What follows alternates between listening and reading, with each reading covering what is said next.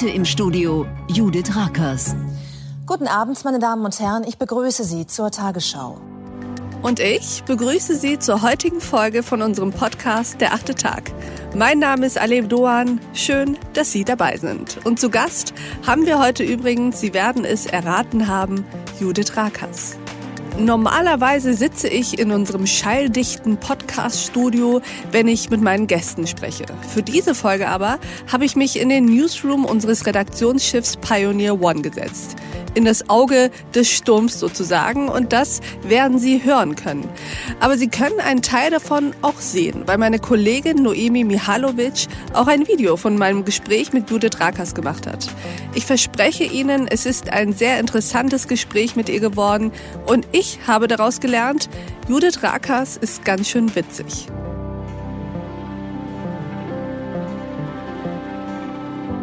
Herzlich willkommen zum achten Tag Judith Rakers. Ja, hallo, ich freue mich, dass ich dabei sein darf. Liebe Judith, es gibt bei uns die Tradition im achten Tag, dass wir die Gäste immer bitten, sich einmal vorzustellen und ein paar Sätze zu sich zu sagen. Natürlich gehe ich davon aus, dass sich eigentlich jeder kennt, aber magst du trotzdem ein bisschen was zu dir sagen?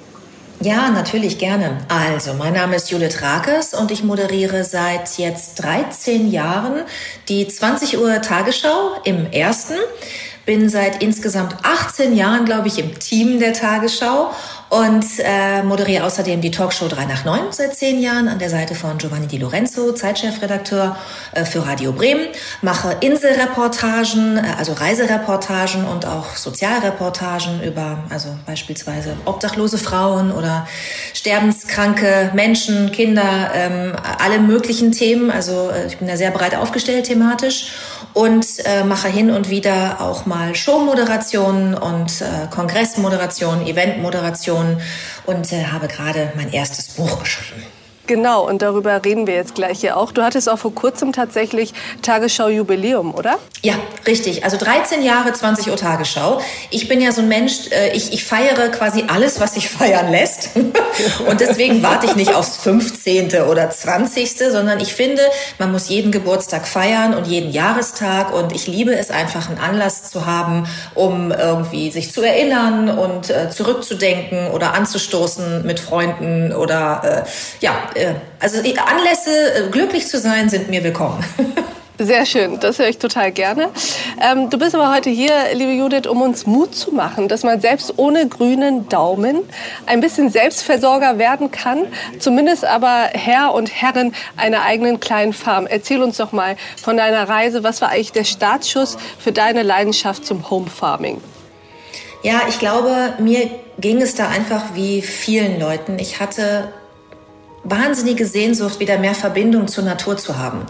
Äh, und diese Sehnsucht ist immer größer geworden. Ich habe 20 Jahre lang in der Stadt gelebt, mitten in Hamburg, Innenstadt, vierte Etage, Altbau, Traumwohnung, alles irgendwie schön ums Eck und der Bäcker und Kultur und Theater, alles fußläufig. Und trotzdem habe ich irgendwann gedacht, ich will anders leben. Ich will auf Felder gucken, ich will auf Bäume gucken und nicht auf die nächste Hausfassade. Und habe dann angefangen, äh, ein, ein Haus zu suchen. Hatte auch erst überlegt, vielleicht ein Ferienhaus oder ein Wochenendhaus sein könnte und dachte dann, nee, ich will wirklich Alltag in der Natur und habe dann ein äh, Haus gefunden im Umland von Hamburg im Norden, kleines Fachwerkhaus mit einem sehr großen Garten und habe meinen Mut zusammengenommen, bin ganz alleine rausgezogen als Frau und habe gedacht, irgendwie schaffe ich das schon, denn was man wissen muss ist, ich hatte überhaupt keine Ahnung äh, von Garten und hatte auch null grünen Daumen. Bei mir ist echt alles eingegangen und ich habe trotzdem gedacht, egal, das äh, schaffe ich mir jetzt drauf, wenn das Menschen möglich ist, das ist immer mein Motto, dann kriege ich das hin. Und dann habe ich mich äh, reingewühlt in dieses Thema, habe ganz viele Bücher gelesen, war streckenweise total überfordert von der ganzen Theorie und habe mir Tutorials angeguckt und dann einfach losgelegt und habe diesen großen Garten sukzessive Schritt für Schritt in einen ähm, Nutzgarten umgewandelt äh, und kann jetzt tatsächlich durch meinen Garten gehen, mir morgens die Eier von meinen wirklich extrem glücklichen, wahnsinnig verwöhnten Hühnern holen und äh, kann irgendwie die Himbeeren frisch vom Strauch pflücken, muss sie nicht aus komischen Plastikschalen holen. Also Nachhaltigkeit ist auch ein Thema bei mir gewesen. Ähm, habe keine eingeschweißten Salatgurken, sondern pflück die mir einfach äh, von der Pflanze im Gewächshaus und äh, kann die Kartoffeln aus dem Beet holen und die Möhren und den Salat und den Rucola und die Kräuter und einfach alles, was ich so brauche und ähm, bin äh, darüber hinaus äh, nicht nur ein wahrscheinlich gesünder ernährter Mensch geworden mit mehr Bewusstsein für Lebensmittel, sondern auch ein tatsächlich glücklicher, weil diese Arbeit im Garten auf allen Ebenen einfach total sinnvoll ist. Im Fernsehen wirkt Judith Rakas doch ganz schön kontrolliert und man kann sie sich sehr gut als Großstadtbewohnerin vorstellen. In dieser Folge aber vom achten Tag lernen sie Judith Rakas von einer ganz anderen Seite kennen. Eine Frau, die aufs Land gezogen ist und sich selbst versorgt. Ich bin jetzt kein Super-Öko geworden. Ich versuche das alles in Maßen zu machen. Also ich habe einen eigenen Brunnen, eine eigene Trinkwasserversorgung. Ich habe äh, Warmwasser über Sonnenenergie. Ich habe hier ein kleines Kreislaufsystem im Garten. Also ich habe meinen eigenen organischen Dünger, den mein Pferd hier produziert und die Hühner.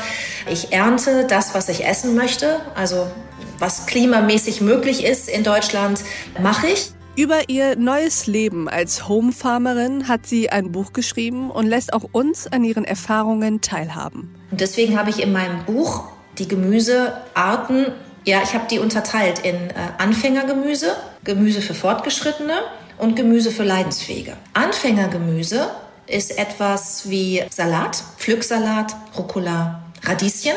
Da steckst du den Samen in die Erde, machst nichts weiter, außer dass es feucht genug ist und dann hast du nach vier bis sechs Wochen eine verzehrfähige Frucht. Warum ihr Hahn Giovanni heißt und wie das bei ihr losging mit der Sehnsucht nach mehr Natur, das verrät Judith Rakas in dieser Folge vom achten Tag. Ich verspreche Ihnen, Sie lernen eine witzige und schlagfertige Judith Rakas kennen, die Sie so in der Tagesschau wahrscheinlich noch nicht erlebt haben. Und diese Folge in voller Länge finden Sie auf unserer Seite thepioneer.de. Als Pionier loggen Sie sich da einfach ein und hören diesen Podcast. Und wenn Sie noch kein Pionier sind, dann lade ich Sie herzlich ein, das doch jetzt zu werden. Sie haben als Pionier vollen Zugang zu allen Podcasts aus unserem Hause in voller Länge. Und Sie können alle unsere Newsletter und Artikel lesen. Das ist unabhängiger und werbefreier Qualitätsjournalismus. Das Einzige, was wir dafür brauchen, sind Sie. Ich wünsche Ihnen noch einen schönen Abend. Ihre Alev Doan.